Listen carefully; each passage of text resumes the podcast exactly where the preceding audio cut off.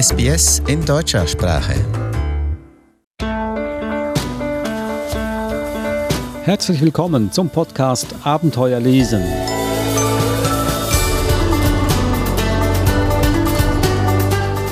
Ich bin Adrian Plitzko und im Studio vor dem Mikrofon sitzt auch Eva Murer. Hallo Eva. Hallo Adrian. Mir knurrt der Magen, ich habe heute Hunger. Und wir haben ein Thema, das sicher mir noch mehr den Magen zum Knurren bringen wird. Das hoffe ich. Ja, mm. Thema ist Kinderkochen.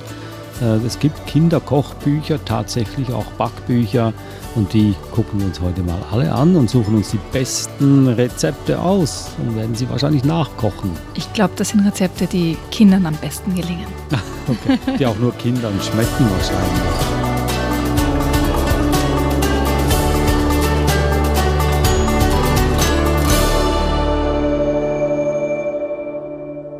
Ich stelle die Bücher gleich mal vor hier. Wir haben fünf Stück im Ganzen.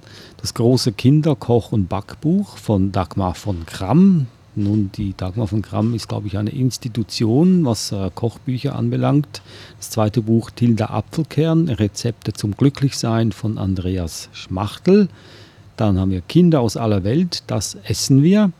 Das vierte Buch, das inoffizielle Harry Potter Kochbuch von Butterbier bis Kürbispasteten und noch ein zweites Buch, ein inoffizielles Harry Potter Backbuch von Kesselkuchen bis Felsenkeksen. Fangen wir gleich mit dem ersten Buch an. Das scheint ein äh, ziemlich äh, kein spannendes Buch zu sein, sondern eher ein praktisches Buch.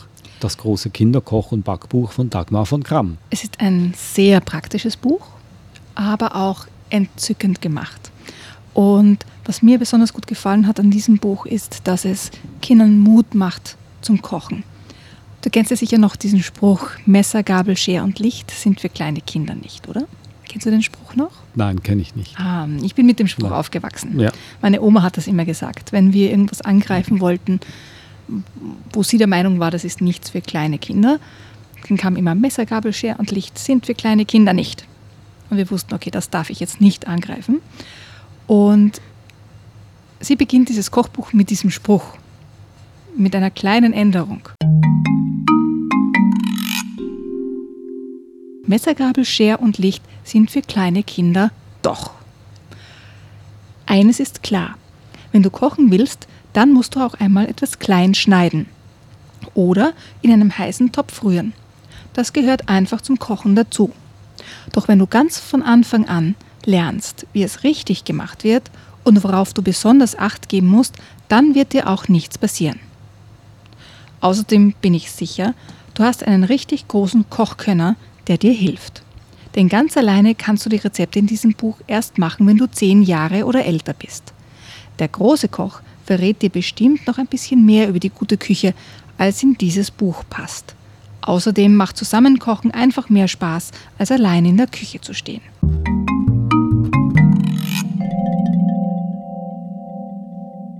Also sie macht schon mal Mut, dass auch wenn man mit Messer zu tun hat, dass das geht, dass es funktioniert und dass man nicht sagen muss, oh, ich kann nicht, weil ich noch klein bin.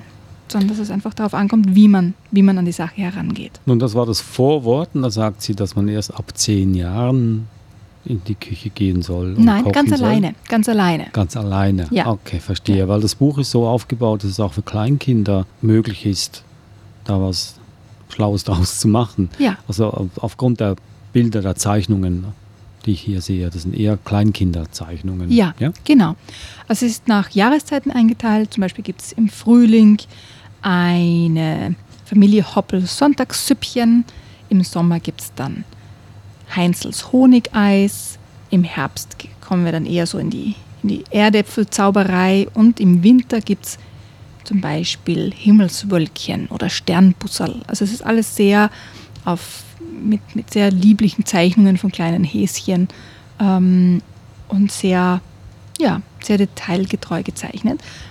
Was mir noch gut gefällt, ist, es gibt eben die Zeichnungen, wie etwas gemacht wird. Das ist schon mal toll.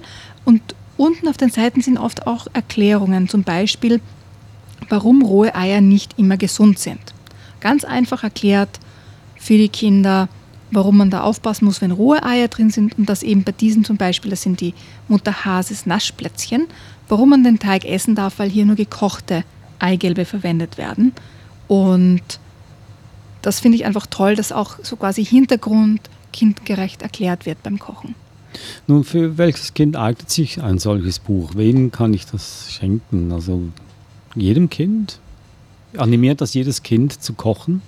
Ich denke mir, dass die Kinder neugierig sind, was die Erwachsenen, die Eltern oder Tanten, Omas, Opas, Onkel so machen in der Küche und auch wissen möchten, wie das geht. Und oft wird ihnen dann einfach gesagt, ah, du bist noch zu klein dafür oder du bist zu langsam oder komm, mach, ich mache das schnell für dich und so. Und da denke ich mir, sind solche Kochbücher für die Kinder eine, eine Hilfe zu sehen, ah, ich kann das, aber auch eine Erinnerung für die Erwachsenen, dass es ganz, ganz wichtig ist, mit den Kindern gemeinsam zu kochen, wie beim gemeinsamen Lesen. Das ist ja etwas, was die Kinder auf das Leben vorbereitet. Ja, man kann ja nicht erwarten mit 18, dass sie auf einmal kochen können, wenn ihnen nie jemand gezeigt hat, wie man Gemüse schneidet oder Salat wäscht. Also ich denke mal, das ist einfach für groß und klein eine Erinnerung oder eine Hilfe, gemeinsam zu kochen. Ich stamme noch aus einer ganz anderen äh, Ära. Da gab es nie den Gedanken, dass Jungs auch kochen sollen. Es gab auch keine Kochschule für uns Jungs. Also dieses Buch eignet sich für beides, Mädchen und Jungs. Ja, natürlich. Ja, ja völlig geschlechtsneutral geschrieben. Sollen wir gleich zum nächsten Buch gehen? Natürlich wieder ein Kochbuch. Tilda Apfelkern, Rezepte zum Glücklichsein. Ein Kochbuch für dich und liebe Freunde. Und das finde ich so toll, diesen Untertitel. Okay. Und da muss ich sagen, das ist eigentlich ähnlich, äh, so der Stil ist ähnlich wie das erste Buch, das wir besprochen haben. Es hat eben die, die Figur der Tilda Apfelkern. Ähm, Gibt es auch andere, andere Bücher uh, dazu. Und was mir gut gefallen hat, war so dieser, dieser Fokus auf Kochen ist ja nicht eine einsame Sache jetzt nur, oder meistens zumindest nicht für einen alleine, sondern für mehrere Menschen. Also für Freunde zum Beispiel. Und das macht ja gleich doppelt Spaß. Also ich weiß nicht, wie es dir geht. Ich koche nicht gerne für mich alleine. Aber wenn zum mhm. Beispiel Freunde eingeladen sind, dann koche ich sehr, sehr gern. Und ich denke mal, das ist in diesem Buch auch ja, toll, toll beschrieben. Und was irgendwie nett ist bei diesem Buch auch, es beginnt mit einer Geschichte. Tilda Apfelkerns Rezepte zum Glücklichsein. Es war Dienstag in dem kleinen Dorf irgendwo zwischen den Hügeln. Natürlich war es auch sonst überall Dienstag.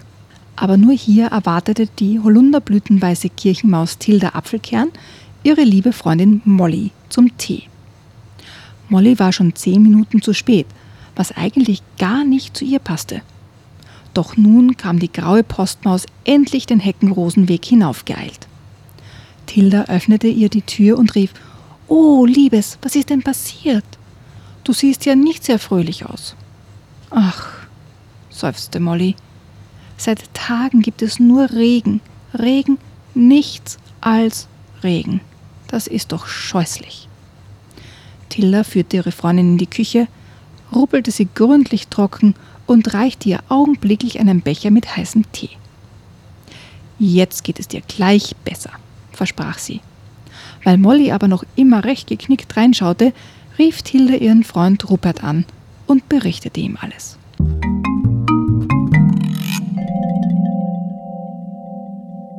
Und dann gibt es natürlich auch ganz viele Rezepte, um glücklich zu sein. 85 im Ganzen. Mhm. Das sind viele Rezepte, ja. Und hast du die Rezepte alle ausprobiert?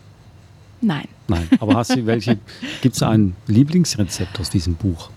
Wenn ich es mir aussuchen könnte, wäre das Bratäpfel mit Vanillesoße. Oh, okay, das mögen Kinder natürlich, ja. Mm, ich ja. auch. Das war also Tilda Apfelkern, Rezepte zum Glücklichsein, ein sehr vielversprechendes Buch natürlich, wenn man sich nur schon mal den Titel anguckt. Gehen wir doch zum nächsten über, Eva. Und das äh, ist aus der Reihe Kinder aus aller Welt und heißt ganz schlicht Das essen wir. Lieblingsrezepte von Kindern aus aller Welt zum Nachkochen. Also auch ein Kochbuch. Was mir sehr gut gefallen hat, war diese Mischung zwischen Sachbuch und ja, so, so Kindergeschichten dazu. Also dass man so in das, in das Leben auf anderen Kontinenten eintauchen kann. Und dazwischen gibt es immer reine Sachinformationen, zum Beispiel über verschiedene Weizensorten. Weißt du, wie viele Weizensorten es gibt? Hm, wenn du mich so fragst, sicher unendlich viele. Genau. Und die, die wichtigsten, zumindest die wichtigsten für das Kochen, werden hier vorgestellt. Also Weizenmehl, Hartweizengrieß, Weichweizen, Hartweizen, was alles ins Brot hineinkommt, was Weizen überhaupt ist. Und das sind ganz, ganz viele sehr ähm, spannende und interessante Informationen, die man in dem Buch bekommt. Zum Beispiel ganz viele Kinder oder Menschen auf der Welt leben ja von Reis. Ja? Und ein, ein Rezept dazu ist zum Beispiel indischer Milchreis. Im Norden Indiens wird diese Süßspeise Kher und im Süden Payasam genannt. Es gibt sie in vielen unterschiedlichen Varianten. Sie wird als Beilage oder Nachtisch gegessen.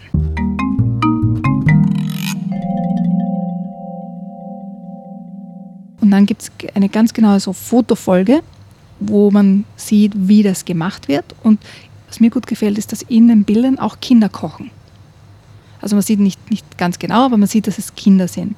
Und unten ist so ein, ein Foto von einem, in dem Fall einem Jungen, von Vishnu, kommt aus Indien, wo Milchreis sehr beliebt ist. Also wo die Kinder auch einen Bezug zu den Kindern dieser Region bekommen. Und da werden ganz, ganz unterschiedliche Gerichte vorgestellt aus Mexiko, aus Indien, aus Europa und so weiter, die einen, einen Eindruck geben über die Vielfalt des Kochens und Essens und der Lebensmittel, die es auf der Welt gibt. Ja, sehr interessant. Also mit Milchreis kannst du mich vertreiben, aber es gibt ja noch andere tolle Rezepte in diesem Buch, wie du gerade gesagt hast. Wirklich, ich liebe Milchreis. Ja, nee, furchtbar. Oh, Furchtbar. könnte ich jeden Tag essen.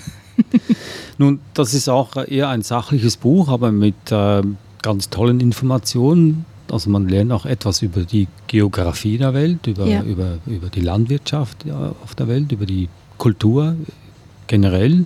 Also nicht nur Essenskultur, aber auch sonst Kultur Ja. der einzelnen. Länder. Also ein empfehlenswertes Buch für jemanden, dem man etwas mehr mitgeben möchte. Nicht nur, dass sie kochen können, sondern auch etwas über die Welt erfahren.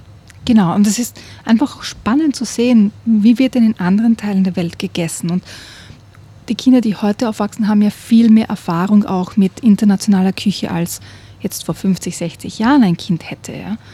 Und die meisten Kinder waren schon mal in einem Thai-Restaurant oder haben einmal Chinesisch gegessen oder Mexikanisch. Aber da sind eben mehr Hintergrundinformationen und auch, wie man die Sachen selber zu Hause kochen kann. Nun, das ist ja so ein Phänomen mit diesem Kochen. Es gibt ja auch für Erwachsene Milliarden von Kochbüchern. Es gibt Milliarden von Fernsehsendungen übers Kochen, wahrscheinlich auch Radiosendungen und natürlich auch Podcasts. Aber wer kocht tatsächlich zu Hause? Weil die gleichzeitig steigt auch das Angebot an äh, bestelltem Essen, dass man sich fix fertig liefern lassen kann. Takeaway oder to go, wie man in manchen Ländern sagt. Äh, ich habe so den Eindruck, dass nicht viele kochen, aber gerne sich mit diesem Thema beschäftigen, sich einen Appetit holen dabei oder dann zu Hause Fernseher anhaben und eine Kochshow gucken und quasi diese Sendung gilt als Ersatz für die Mutter, die in der Küche steht und kocht und ein heimeliges Gefühl verbreitet in der Wohnung. Ich denke mir, es ist eine, eine Mischung, dass viele einerseits wieder diesen Wunsch haben, etwas Selbstgekochtes zu haben. Andererseits glauben viele, dass das viel Aufwand ist, wa- was ja nicht der Fall ist. So, zum Beispiel der indische Milchreis, die Angabe sind 25 Minuten. Wenn ich jetzt Mhm. zum Telefonhörer greife und mir eine Pizza bestelle und die liefern lasse, dauert das auch mindestens eine halbe Stunde. Ja, aber man muss es nicht selber machen. In der Zeit kann man dann irgendein Buch lesen oder, oder Fernseh gucken oder einen Podcast hören. Ja, aber ich kann auch einen Podcast hören, während ich koche Ja. zum Beispiel. Aber jetzt abgesehen davon, du hast ja fünf Bücher mitgebracht heute. War das schwierig, diese zu finden oder war es schwierig zu entscheiden, welche Bücher du mitbringen sollst? Wie war das Angebot? Also es gibt ein, ein wirklich ein un, nicht unendlich, aber ein Riesenangebot an Kinderkochbüchern Mhm. für alle möglichen Altersstufen und zu allen möglichen Themen, sage ich jetzt mal, wobei die meisten sich natürlich um Backen drehen. Also anscheinend ist das Ja. so. Also, So, aber das- der, der, das Zentrum. Trend, der Trend bei Kindern oder Kinderbüchern als, insbesondere ist auch vorhanden. Ja, ja, auf jeden Fall. Erstaunlich. Ich, ich finde das gar nicht so erstaunlich, weil Kinder finden oft das spannend, was die Erwachsenen tun. Ja, und zum Beispiel meine Kinder wollten jetzt ähm, schon wieder Ende letzten Jahres lernen, wie man verschiedenste Eier, äh, Frühstückseier macht. Also zum Beispiel das Rührei oder äh, Poached Eggs, wie man hier sagt, oder auch ein Omelett. Und ja, jetzt machen sie das selber in der Früh. Also ich denke mal, die Kinder möchten ja, man muss sie nur auch lassen. Nun, es gibt nicht nur die sachlichen, realen Kochbücher, es gibt auch Fantasiekochbücher. Du hast zwei solche mitgebracht. Und das eine heißt das inoffizielle Harry Potter Kochbuch von Butterbier bis Kürbispasteten. Und da sind mehr als 150 magische Rezepte zum Nachkochen. Sind das äh, Rezepte, die man auch wirklich dann essen kann? Gerichte, ja, die man essen ja, kann? Ja, natürlich. Dieses Buch verleiht seinen Lesern große Macht. Es lässt sich nicht ändern. Wenn ein Muggel mit einem Zauberstab herumwirbelt und Beschwörungsformeln murmelt, wird nicht mehr passieren, als dass seine Mutter lautstark mahnt: Sei vorsichtig mit diesem Stab, sonst stichst du deinem Bruder noch die Augen aus. Doch verzage nicht, lieber Muggel. Ein Bereich der Zauberei steht dir dennoch offen: die Kochkunst. Die Elemente des Zaubertranks, der Transfiguration, der Kräuterkunde und des Wahrsagens vereint. Nach Gams Gesetz der elementaren Transfiguration, siehe Harry Potter und die Heiligtümer des Todes, Kapitel 15, kann gutes Essen nicht aus nichts entstehen. Doch es kann aus diesem Buch hervorgehen. Auf den folgenden Seiten findest du Anleitungen für die Zubereitung von großartigen Gerichten, köstlichen Getränken, schmackhaften Snacks und süßen Leckereien und lernst, irdische Zutaten in magische Meisterwerke zu verwandeln.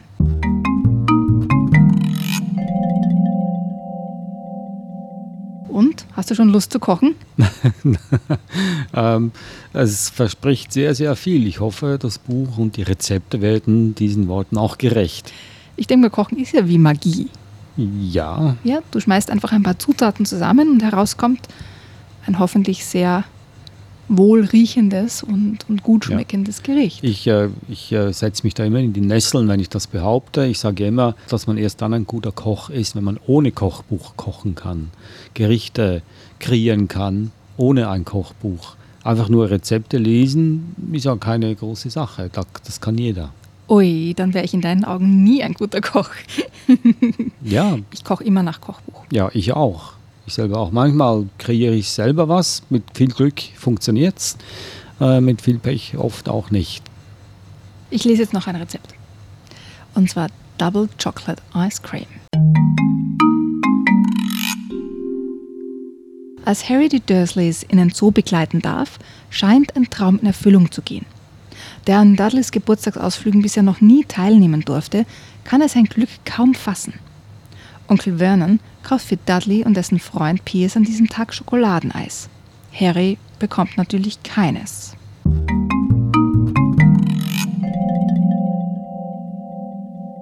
Was ganz toll ist in deinem Buch, bevor wir zu dem Rezept kommen, ist, dass immer noch so ein kleiner, so ein historischer Rückblick drin ist. Zum Beispiel, dass das erste Eisrezept um 1600 nach England gelangte und Charles I. es unter Verschluss hielt, nur für sich alleine. Also, was braucht man für Double Chocolate Ice Cream? 480 Milliliter Vollmilch, 450 Gramm Cream Double, 170 Gramm Zucker, Kakaopulver, 5 große Eigelbe, 200 Gramm geschmolzene gekühlte Zartbitterschokolade, ein Teelöffel Vanilleextrakt und Waffeltüten zum Servieren.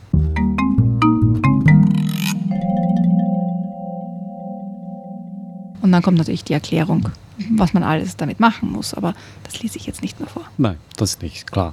Das war also ein Ausschnitt aus dem Buch, das inoffizielle Harry Potter Kochbuch und auch ein Rezept daraus, natürlich Schokoladeneis. Inoffiziell. Warum inoffiziell? Weil es ist ja nicht von J.K. Rowlings geschrieben, es ist auch nicht im üblichen Verlag erschienen. Also ist es sehr unabhängig von den Harry Potter Büchern oder es nimmt ja auch Bezug auf die Geschichte. Ja, also es nimmt sehr viel Bezug auf die Harry Potter-Geschichte, also dass zum Beispiel auf bestimmte Bücher und Kapitel verwiesen wird, wo zum Beispiel etwas vorkommt, das zu den, zu den Gerichten dazugehört oder dass zum Beispiel die Gerichte ähm, der wenn die, wenn die Kinder nach Hogwarts kommen, sind sie ja zuerst in dieser großen Halle, haben ein großes Fest gemeinsam, dass diese Gerichte sozusagen in einem Kapitel nachgekocht werden. Also es nimmt sehr starken Bezug auf die Harry Potter Geschichten natürlich. Ich weiß nicht, ob das inoffiziell darauf anspielt, dass es nicht von Jackie Rowling geschrieben wurde oder ob es da vielleicht einen anderen, anderen Hintergrund gibt. Aber wie auch immer der Hintergrund ist, es sind leckere Rezepte. Welche hast du noch getestet, außer Schokoladeneis? Ich habe mir die, die Backrezepte in dem anderen Buch angesehen. Ich habe sie noch nicht ausprobiert. Das zweite Buch, da geht es wirklich ums Backen. Man sieht dann schon auf dem, auf dem äh, Buchdeckel von Kesselkuchen bis Felsenkeksen und ganz viele kleine Muffins mit, mit Zauberhüten drauf. Und da habe ich mir schon einige Rezepte rausgesucht, die wir ausprobieren möchten. Wobei wir ähm, die Formen ändern müssen, weil das eine ist zum Beispiel Schokofrösche und wir haben keine Form gefunden mit Fröschen, dafür mit verschiedenen australischen, also diese Australien-Shapes. Also wir machen dann quasi Schoko-Australien. Okay. ist ja auch Kochen, ist ja auch und Backen darf auch ein bisschen Kreativität beinhalten. Auf jeden man Fall. kann es ja auch, wenn man ein versierter Koch ist, auch äh, die Zutaten verändern. Also hier geht es nur um das Backen, äh, was ja nicht unbedingt einfach ist für Kinder. Einen schlichten Kuchen zu backen ist wahrscheinlich einfach, aber hier sehe ich ein Rezept Zauberschachtorte. Eine komplexe Angelegenheit, also das ist nicht unbedingt empfehlenswert, äh, das Kind alleine in der Küche stehen zu lassen und diese wirklich komplexe Torte zusammenzubauen, oder? Also gerade in diesem Backbuch gibt es Rezepte von ganz, ganz einfach bis schwieriger. Und wie wir schon vorher gesagt haben, also Kochen und Backen ist ja auch etwas, was man gemeinsam tun kann und tun sollte, vor allem wenn die Kinder noch kleiner sind. Also ich denke mal, da kann man ja auch zusammenhelfen. Und wie gesagt, also in diesem Backbuch gibt es wirklich Dinge, die schwieriger sind, aber auch Dinge, die ganz, ganz einfach sind. Also wo es dann zwei oder drei Zutaten gibt und die wirft man zusammen, rührt einmal durch und ab ins Backrohr und das ist ganz, ganz leicht zu machen, selbst wenn die Kinder sehr, sehr klein sind. Gut, Harry Potter dient hier wahrscheinlich auch als Motivation, dass ein Kind sich ein solches Kochbuch wirklich mal anguckt und auch äh, dazu animiert wird, auch mal in die Küche zu kommen und etwas zusammenzubrauen. Das waren sie also die großen Koch- und Backbücher für die Kinder. Ich stelle sie hier noch einmal vor. Das große Kinderkoch- und Backbuch von Dagmar von Kramm, erschienen im Anaconda Verlag. Dann hatten wir Tilda Apfelkern, Rezepte zum Glücklichsein von Andreas Schmachtel, im Arena Verlag erschienen. Und wir hatten Kinder aus aller Welt, das essen wir, erschienen im Dorling Kindesli Verlag und dann die zwei Harry Potter Kochbücher. Das heißt, das erste, das inoffizielle Harry Potter Kochbuch von Dina Buchholz im Riva Verlag erschienen und das inoffizielle Harry Potter Backbuch von Tom Grimm ebenfalls im Riva Verlag erschienen. Okay, das war wieder ein Beweis unseres Podcasts, dass man mit Büchern mehr erleben kann als äh, nur ein Lesevergnügen, sondern auch ein wahres Abenteuer. Und dieses Abenteuer beginnt ab sofort in der Küche und danach beim Aufräumen und Putzen und Abwasch. Sozusagen Abenteuer durch den Magen. Eva, besten Dank und danke fürs Zuhören auch. Ich bin Adrian Plitzko und wir hören uns wieder im nächsten Podcast. Bis dann. Tschüss. Servus.